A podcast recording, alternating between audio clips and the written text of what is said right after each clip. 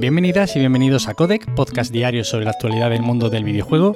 Yo soy Nacho Cerrato y la idea aquí es comentar brevemente lo que se cuece a diario en la industria del videojuego en capítulos muy cortitos. Así que si quieres estar al tanto y tienes poco tiempo, te invito a que te quedes por aquí. Y hoy empezamos de nuevo hablando de Electronic Arts y es que parece que quieren construir un universo Battlefield interconectado. Y para ello están haciendo grandes cambios en varios de sus estudios que se centrarán ahora en crear contenidos de diferentes tipos para Battlefield 2042. Comienza así una reestructuración en la que se van a ver inmersos DICE, Ripple Effect, el estudio anteriormente conocido como DICE Los Ángeles, o el nuevo estudio fundado por Marcus Leto, el exdirector creativo de la saga Halo, que se incorporó hace poquito a Electronic Arts. Y entrando más en detalle con esta reestructuración, Oscar Gabrielson, el que fuera director general de DICE, abandona la compañía a finales de este año y lo sustituirá Rebecca Coutaz, antigua directora de Ubisoft Annecy.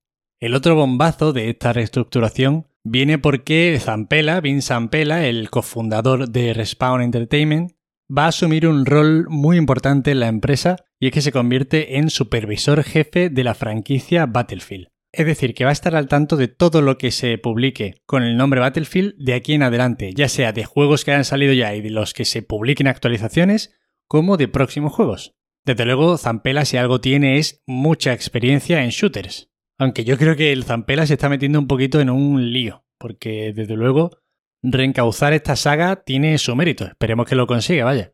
Siguiendo con esta reestructuración, Marcus Leto, que comentábamos antes, el que fuera director creativo de Halo, se encargará de aportar narrativa e historia en este universo de Battlefield.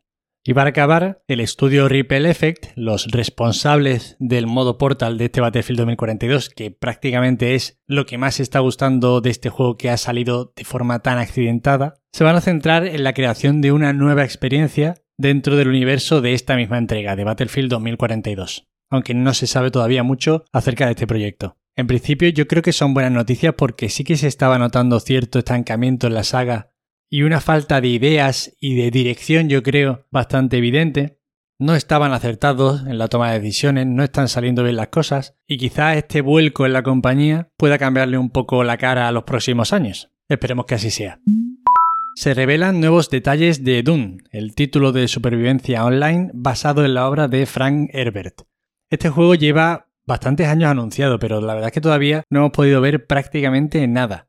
Sabemos que lo está desarrollando Funcom, que son responsables, entre otros títulos, de Conan Exiles, y que a pesar de la poquísima información publicada, Tencent ha invertido en el estudio. A ver, que esto es una buena noticia, pero también es verdad que es que Tencent invierte en muchos estudios. Pero bueno, al fin y al cabo es más músculo económico y yo entiendo que habrán tenido acceso a cierta información como para apostar por este proyecto. La noticia ahora es que se ha desvelado que Funcom va a codesarrollar el título junto a Nuclear, el estudio responsable de, por ejemplo, Destroy All Humans. Además, Nuclear va a aprovechar también la subvención de 1,6 millones de euros para apoyar el desarrollo y la producción de videojuegos. Aunque siendo honestos, es una cantidad un poquito justita para lo que vienen siendo los desarrollos de títulos, además de esta envergadura, es porque parece que quieren hacer algo muy grande. En principio a mí, ya sabéis, me tira un poco para atrás la propuesta de un título online que perdure en el tiempo porque creo que casi nunca sale bien, es muy complicado, pero bueno, en principio esa es la idea, un proyecto de mucha ambición y del que lamentablemente todavía no tenemos ni siquiera fecha de lanzamiento ni sabemos en qué plataforma va a salir. Aparece en la PlayStation Store de PlayStation 5 una nueva aplicación llamada The Matrix Awakens Unreal Engine 5 Experience, de la que no sabemos absolutamente nada, no se ha hecho un anuncio oficial ni nada. Claro, con el inminente estreno de Matrix Resurrections en cines, podemos suponer o no que esta experiencia estará disponible el día del estreno de la película, el 22 de diciembre, o quién sabe si días antes. No sabemos nada, en realidad.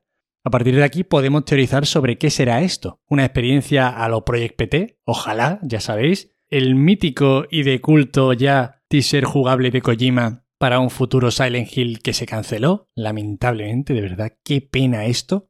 Qué terrorífico era el Project PT. También se está lucubrando con que puede ser una experiencia para la realidad virtual, pero yo creo que no porque está listado solamente en la Store de PlayStation 5 y yo creo que si fuera de realidad virtual tendría más sentido que estuviera para PlayStation 4, que es la plataforma para la que sacaron el casco de realidad virtual. También puede ser un trailer interactivo de la propia película, no lo sabemos, puede ser mil cosas. Y personalmente me gustaría que fuera un tráiler jugable de un futuro juego de Matrix. Pero bueno, estaremos atentos. Estamos ya cerquita del final de año y han sido revelados los ganadores de los App Store Awards y los Google Play Awards. Ya sabéis, las tiendas de aplicaciones de iOS y de Android. En la tienda de aplicaciones de Apple, el juego del año ha sido League of Legends Wild Rift, que es básicamente la adaptación del juego del LOL para móviles. Mientras que en la tienda de Android el ganador ha sido Pokémon Unite. Siempre viene bien echarle un vistazo a este tipo de premios simplemente por el afán de descubrir juegos que se nos hayan escapado.